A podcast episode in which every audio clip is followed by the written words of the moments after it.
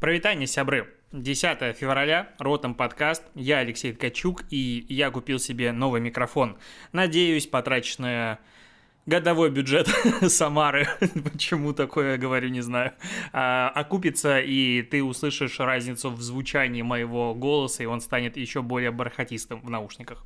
Так, а, это как бы подкаст, в котором хочется обсуждать digital, но я, честно, хочу немножечко поговорить про себя на старте. Почему? Потому что а, я получил инвайт в Клабхаус, по-моему, в понедельник, а, и особо не понял его прикола, зашел, как бы вышел и все. А вчера, а именно во вторник и сегодня в среду я этот прикол оценил по полной программе, поэтому моя эффективность с точки зрения работы, она очень сильно близка к нулю. А если у тебя iPhone, я настоятельно рекомендую попробовать разыскать э, в ближайшее время инвайт, потому что пока там супер ламповая такая атмосфера, подписаться на меня, там Алексей Ткачук, либо собачка Native, и это что-то, короче, вообще невероятное. То есть мы вот э, с Семеном и Ефимовым будем писать сегодня новый выпуск продажных блогеров, как раз-таки про Clubhouse. И, наверное, коротко объясню, в чем основная разница. То есть, по сути, это можно назвать Дискордом, но принцип формирования ленты и того, каким образом подбираются люди, он очень интересен. То есть э, ты видишь э, диалоги, в которых участвуют, ну или какие-то комнаты, в которых участвуют люди, на которых ты подписан. Соответственно, подписываться на интересных тебе людей там, в принципе, очень выгодно в данный момент. А, ну и иметь большое количество аудитории тоже выгодно, потому что если ты приходишь в какой-то диалог, все приходят туда. А, вот сегодня, допустим, с утра мы успели обсудить слив Дани Милохина, господи, о чем я говорю, а, сидел эльф-торговец, всем известный, и а, обсуждал с Покрасом Лампасом а, где его картина. Ну, или вчера там мы обсуждали с SMM-щиком э, MCI, которого я в этом подкасте, опять же, а, обсуждал в момент, когда он написал твит. А, и вот, допустим, как произошла эта ситуация. Помнишь, когда MCI в своем аккаунте опубликовали твит в поддержку Навального, на следующий день они его удалили, объяснили, что это был взлом, и потом удалили вообще весь твиттер. Инсайдерская информация, говорится, из первых рук. А, СММщик был просто пьян вечером, был пьян сильно, написал твит, лег спать, на утро он проснулся от того, что у него просто разрывается все, все пришлось удалить, под собственному желанию написал, а потом один из руководителей MCI заставил твиттер, в принципе, удалить. А, и вот таких дискуссий там за день происходит нон-стопом, да, какой-то есть ржач, там есть много всего, но глобально очень интересные люди пока, ну, то есть комьюнити очень тесная, узкая, инвайтов сильно не хватает, прям, э, типа, там, в первый день тебе выдается два, потом случайно упало мне еще три, ну, то есть они разлетаются максимально быстро, э, искать их сложно, но из-за этого пока там очень большое количество интересных людей. Единственное, что вымораживает, что у всех описания на английском языке, и пока ты там разберешь, кто он, SEO, основатель или чего-нибудь еще, ну, уходит время. Но пока, блин, ну, реально очень позитивное впечатление. Единственное, что... Э, нереально сложно оттуда выходить и работать. Это первый момент. Второй момент, ты выпадаешь буквально из жизни. Ну, потому что, особенно если ты сидишь среди спикеров, а я как бы все время среди спикеров, ты, ну, вынужден как бы либо поддерживать беседу, либо вслушиваться, но ты не можешь параллельно что-нибудь еще делать, потому что если ты можешь, допустим, сидеть в Телеграме целый день и параллельно вообще ничего не мешает тебе смотреть сериалы, еще и даже работать, и что-нибудь где-то общаться, и даже кушать, то тут как бы выбирай, потому что это аудио, и голос твой тоже нужен. Э, тяжело, но очень интересно. Вот, что я хотел сказать про себя на старте. А потом начнем сейчас обсуждать как бы digital.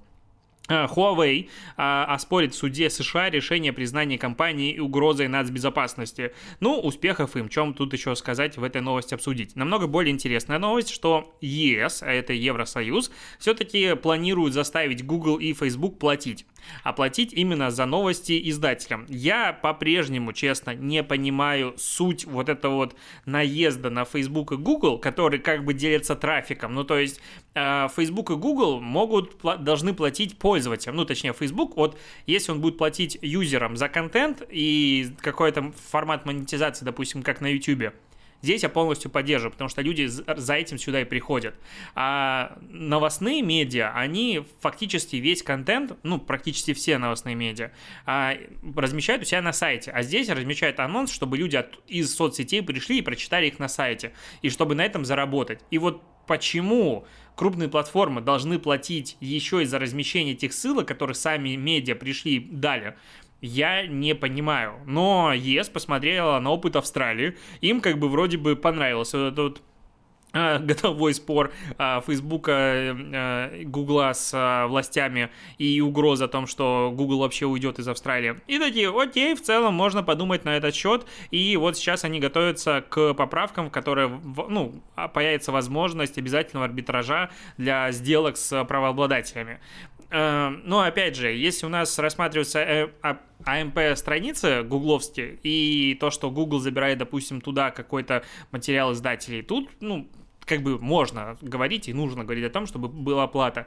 Но просто оплата ссылок и поисковой выдачи или, допустим, Google News, я реально в нем регулярно начал сидеть, и новостная лента стала очень классно адаптироваться под меня. В целом, а, я вот Яндекс новости никогда не читал, а Google, когда заходишь в поисковик, там у тебя высвечивается куча последних новостей, и, ну, они интересны, то есть подбираются там в целом актуально.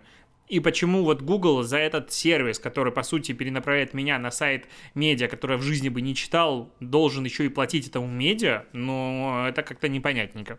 Вот для меня, честно. Если у тебя есть какое-то объяснение в YouTube или, допустим, в Telegram в комментариях, пожалуйста, напиши, обсудим.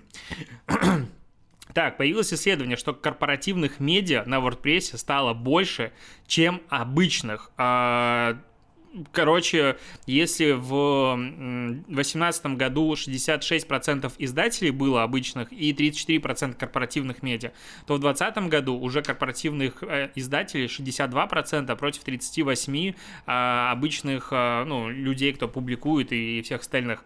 А, ну, это в абсолютном выражении. В общем, WordPress — это платформа, которая, казалось бы, на существованием условной тильды, не знаю, кучи других сервисов, она ну, может отходить на второй план, потому что но я не могу назвать ее супер современной, то есть интерфейс ее внутренний не менялся годами, то есть да, там пятая версия что-то изменила, но редактор по-прежнему мне не особо нравится. Есть и дыры, и он нагруженный, он часто сложный, он все такое, но при этом, если ты думаешь о том, что тебе надо заводить блог, ну, WordPress это первая просто главная мысль, о которой думают все. Огромное количество шаблонов, огромное количество плагинов. В целом, а, вот у меня через несколько месяцев моему блогу Native которым статьи выходят пока нерегулярно, исполняется 5 лет, и за эти 5 лет не сказать, что я программист, ну, то есть прям вообще ни разу. И технической подкованности именно в вопросах э, настройки и поддержания сайта у меня, ну, как бы прогресса особого нет.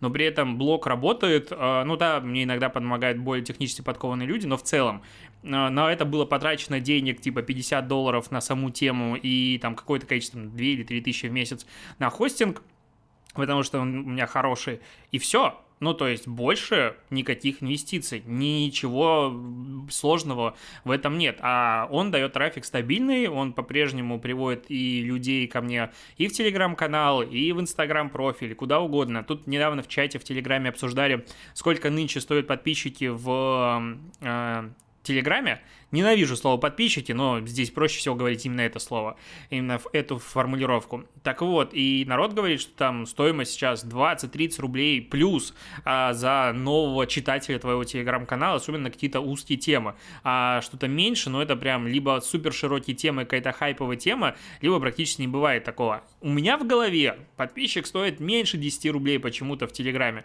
Я просто ни разу рекламу именно на свой Телеграм-канал не покупал. В нем сейчас 60, по-моему, 7 тысяч аудитории, и бюджет, ну, 63, чуть-чуть преувеличил, бюджет на продвижение был нулевой, ну, как бы, инвестиция моего времени на создание контента, что очень много и дорого, как бы, и, конечно же, сам э, блог dnative.ru, откуда весь трафик и приходил.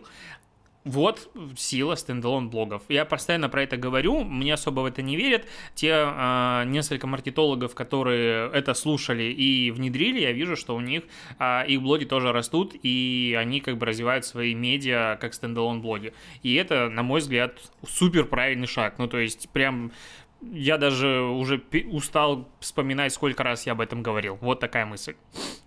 Так, а в Москве провели эксперимент, ну, точнее, сейчас проводят эксперименты и тестируют а, будет дальше а, размещение наружной рекламы по CPA моделям. А, кухня на районе бахнула с Rus Outdoor, Outdoor, какой у меня ужасный английский, просто ужас.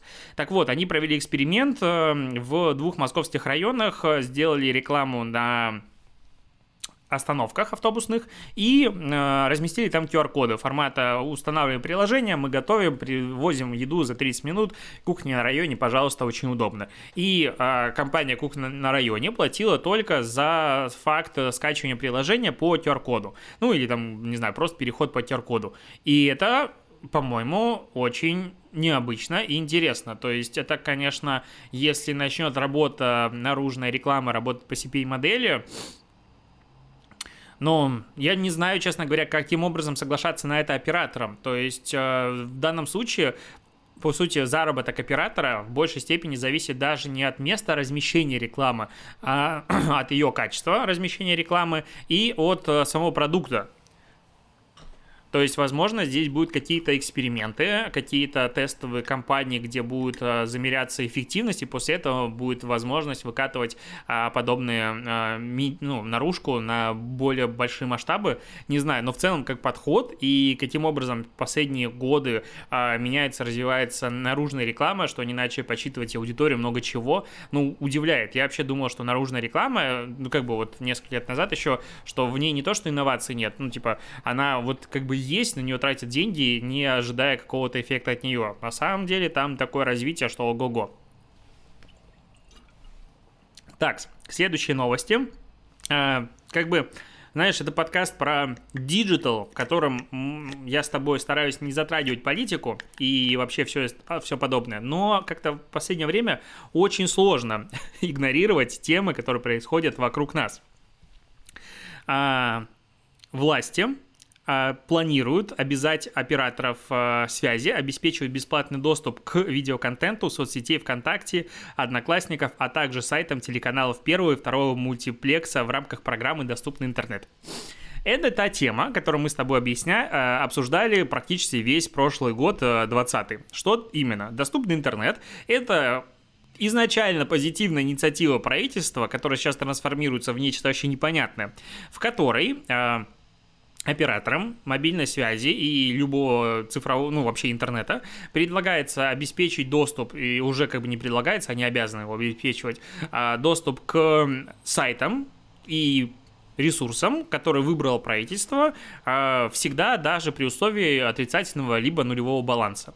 И как мы с тобой раньше каждый раз это объясняли, а, обсуждали, если мы говорим про какой-нибудь сайт госуслуги или правительственные сайты, здесь все четко и понятно. За каким хреном надо обеспечивать бесплатный доступ при нулевом отрицательном балансе к условному ВК, непонятно. В какой-то момент этот э, закон претерпел изменения и от э, платформ, которые участвуют, опять же, в этом бесплатном доступе, потребовали создать отдельные специальные версии сайтов без медиа. А, то есть без фотографий, без музыки, без видео. Просто упрощенный текстовый сайт. Ну и как бы окей, там вроде какое-то количество людей этим воспользовались, и все забили. Хотя там операторы говорили о том, что у нас миллиардные издержки на это. Но сейчас э, из-за того, что правительство видит огромную угрозу со стороны YouTube, который... Э, может цензурировать и фильтровать контент так, как ему хочется, а альтернативы в России как бы нет, потому что у всего остального фактически альтернатива есть. А, ну, мы говорим про объем аудитории, потому что, ну, соцсети локально российские по объему аудитории все-таки есть. Поисковик тоже есть. Как бы, в принципе, все популярные сервисы есть, кроме YouTube. YouTube, он уникален. И вот сейчас в, для того, чтобы как бы со, создать конкурента а, в, на, не знаю, на базе Одноклассников, ВКонтакте и чего-то другого, предлагается обеспечить бесплатный доступ всего населения России к а, видеоконтенту на ВК, Одноклассниках, либо другой платформе. Описать абсурдность этой, ну, как бы идеи очень сложно. Ну, то есть даже это не абсурд. Это как бы с стороны правительства, наверное, очень э, здравый, интересный хитроплан. По факту э, вот операторы за ну, оценили свои затраты на поддержание той инфраструктуры, которой никто особо не пользовался, и был только текстовый контент, 6,8 миллиардов рублей в первый год, и потом по 5,5 миллиарда в год э, каждый типа год если будет видеоконтент, ну ты представляешь, насколько там много трафика. И если он пойдет весь бесплатный. А как бы люди у нас достаточно понимающие, что такое трафик. И далеко не у всех есть, э, не знаю, э, безлимит дома или мобильный интернет, который позволяет, опять же, смотреть ролики. Э, это, это как бы охренеть, что. Я не понимаю, куда мы движемся, но каждый такой закон просто, типа, чё, ну куда ниже, а потом, а, вот куда. Ну, как бы я дождался, следующий день наступил. А параллельно с этим Госдума во втором чтении одобряет поправки о штрафах за цензуру российских СМИ а, любыми интернет-ресурсами. Это опять же, а, ну, как бы в тему разговора о том, что Роскомнадзор тут вписывается за какого-то журналиста, которого ролик удалили, потому что в нем оправдание призывов, оправдание насилия со стороны силовиков, а там ничего подобного нет, там просто взгляд со стороны. И сейчас Госдума принимает закон, по которому а, ну, интернет-ресурсы не могут цензурировать контент российских СМИ. И вот у меня здесь вопрос. А, а вот это вот э, отсутствие цензуры со стороны российских, точнее, платформ российских СМИ, оно будет распространяться на то, что, я не знаю, оппозиционный контент там будет иметь такие же права? Или за то, чтобы только не удалялся государственный контент и пропагандистский? То есть... Там еще и штрафы есть, а короче, для юридических лиц при первом нарушении от 600 до миллиона рублей, при повторном от полутора до трех миллионов рублей. Ну, то есть штрафы пока тоже, пока еще не осознали, насколько много денег у Гугла, Фейсбука и всех остальных ребят.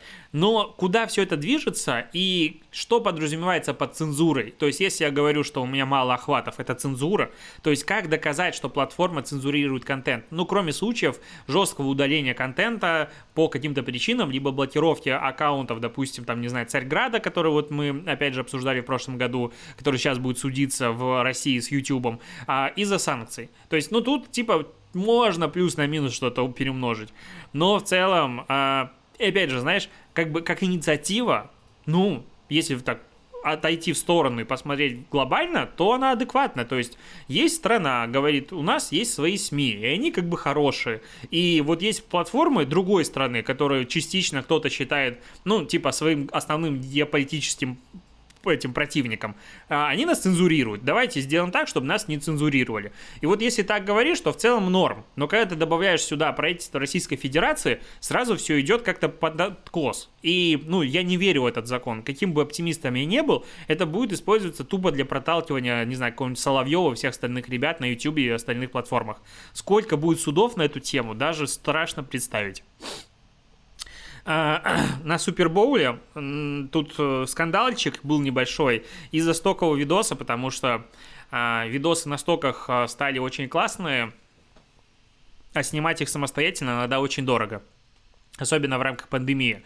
И тут два, две компании, ипотечная компания какая-то и сервис для поиска работы, они э, сделали ролики с подборкой типа людей, которые там, не знаю, всякой фигней занимаются, вдохновляющие ролики, и в двух этих роликах на, одной, одну, на одну секунду появляется кадр, где э, девчонка бежит с ребенком на спине.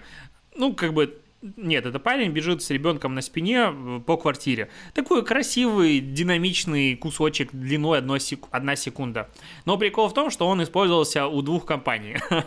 А, скандал, все такие, вау, как-то так. Ну, по сути, избежать этого нельзя, если ты используешь стоки и не выкупаешь эксклюзивные права, потому что их реально могут использовать другие люди и другие компании. Ну, с одной стороны, э, как бы Супербол это самый дорогой рекламный слот в мире, который есть, и это безумно дорого и вообще вообще, а с другой стороны, даже там используются стоковые видосы.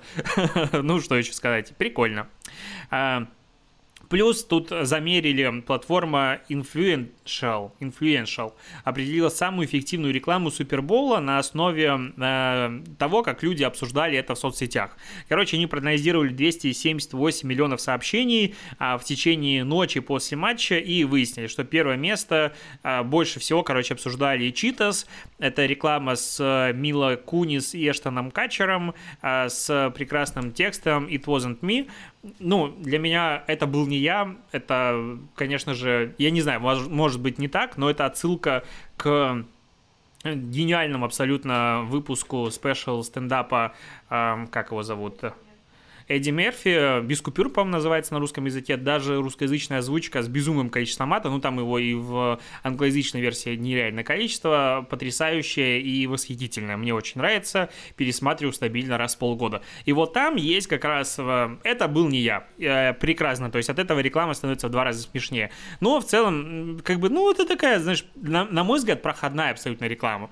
Второе место это Макхонахи, Макхонахи, да как его зовут-то, ё-моё, а там, где он был 2D-шный, а потом Чита съел 3D-шный и надулся, потом э, реклама, э, чего там реклама? Bud Light э, лимонада, который Бат говорит, что мы не будем рекламироваться, но продукты, которые надо пробить, все-таки будет. Четвертое место M&M's и на пятом месте а, такой не, не юмористический ролик, а типа там про пандемию и все такое. Ну, как бы хотелось бы сравнить, насколько это больше обсуждали относительно прошлых э, суперболов, потому что ну, обсуждать здесь особо, честно говоря, нечего. То есть я помню абсолютно гениальную рекламную кампанию Тайда, в которой э, сделал несколько роликов во время Супербола и говорил о том, что вся реклама, которую ты видишь, это реклама Тайда, потому что типа люди находят, ну, люди снимаются в чистой одежде, а раз чистая одежда, значит это тает. И вот это был восторг и чума. Это был креатив, это было нестандартно, это было очень интересно, это было дорого, круто, хоть бери сейчас, пересматривай. Но все, что получилось в этот раз, как я уже говорил, какая-то скука. Так, Роскомнадзор опять тестирует приложение против запрещенного контента. Соответственно, это приложение а, мобильное сделано для того, чтобы ускорить подачу жалоб граждан на запрещенную информацию. Знаешь, да, кто написал 4 миллиона доносов? Да, вот кто. А, с ноября 2012 года получено более 2,7 миллионов сообщений об информации в интернете, нарушающей российское законодательство. Это по данным Роскомнадзора. Сейчас появилось бета-приложение а, в App Store и Google Play, но в чем прикол, что для того, чтобы подать туда заявление, надо залогиниться через госуслуги. Все-таки у кого-то мозги есть, и поэтому госуслуги становятся вот таким... А, платформой для деанонимизации людей и вообще как бы идентификации личности. В целом, как бы вообще госуслуги безумно удобный медиа, ну, как э, ресурс, но вот в данном случае подать жалобу анонимно как бы не получится. Что интересно, э, что надо устраивать, на мой взгляд, флешмоб, скачивать всем дружненько это приложение, логиниться через госуслуги и жаловаться на все. На Соловьева, на кучу еще всяких вещей за его хейт-спич и много чего, там, призывы к насилию. А, и просто вот в теории я не призываю, просто мысли вслух. Наверное, можно парализовать работу организации, завалив их количеством жалоб. Ну, то есть вот чисто итальянская забастовка выполнять свою работу прям по инструкции. Идешь, видишь незаконный контент, жалуешься. И пожаловаться, не знаю, на 1500 постов в Фейсбуке с матом или что-нибудь еще. И пускай разбираются. Ну, то есть, может быть, таким образом у них поступит настолько много жалоб, чтобы не было возможности выполнять остальную свою тупую работу. Не знаю. А, ладно, буду завершать подкаст. Последняя новость о том, что Twitter начал тестировать свои голосовые чаты Spaces. А, ну, как раз это повторяет успех, пытаются повторить успех Клабхауса. Надо, опять же, подчеркнуть, что успех Клабхауса пришел тут в январе. Ну, то есть, когда в нем зарегистрировался условно Илон Маск, а он там обсуждал еще с другими ребятами, там Цукерберг и все остальные, когда они начали а, сидеть в чатах, все захотели послушать разговоры людей вживую, потому что где ты послушаешь, как Илон Маск кому-то там вопросы задает. Это прикольно. А, и туда все подтянулись. И вот пока, вот сейчас это как бы аудиосоцсеть, на мой взгляд, переживает, наверное, одно из своих, ну и в ближайшее время будет переживать лучшие ну, времена, по которым потом будут все скучать. Помните, как было лампа? Вот это вот оно время. Когда все милые, всем классно, интересно, и вот как бы особо ни модерации нет, ничего расширенного функций. Там, блин, даже, ну, то есть там ты либо создаешь клуб, который создать невозможно сейчас, то есть постоянно такое место общения, либо ты создаешь диалог, а диалог э, исчезает в момент э, комната, когда э, все люди из нее выходят. Соответственно, есть некоторые э, комнаты, которые люди держат по ночам, и есть такой термин уже «держать комнату». И то есть в течение ночи кто-то не выключает телефон и висит в этом чате, чтобы на утро, типа, комната осталась. Зачем? Непонятно, но как прикол, конечно, такая штука есть. Вот, такие новости сегодня. Я немножечко затянул подкаст, а, точнее, ну, должен был его отдать вечером, но невозможно выйти, честно говоря, из Клабхауса. Постараюсь сегодня не затянуть.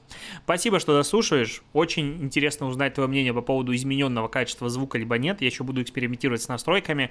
Потом попрошу каких-нибудь звукарей, чтобы они а, сделали мне типа пресет для а, моего Adobe Audition по поводу того, каким образом обрабатывать мой звук, чтобы он был еще лучше. Но в целом а, в тестах мне понравилось, как стал звучать теперь мой голосок. А, на этом все. Покеда.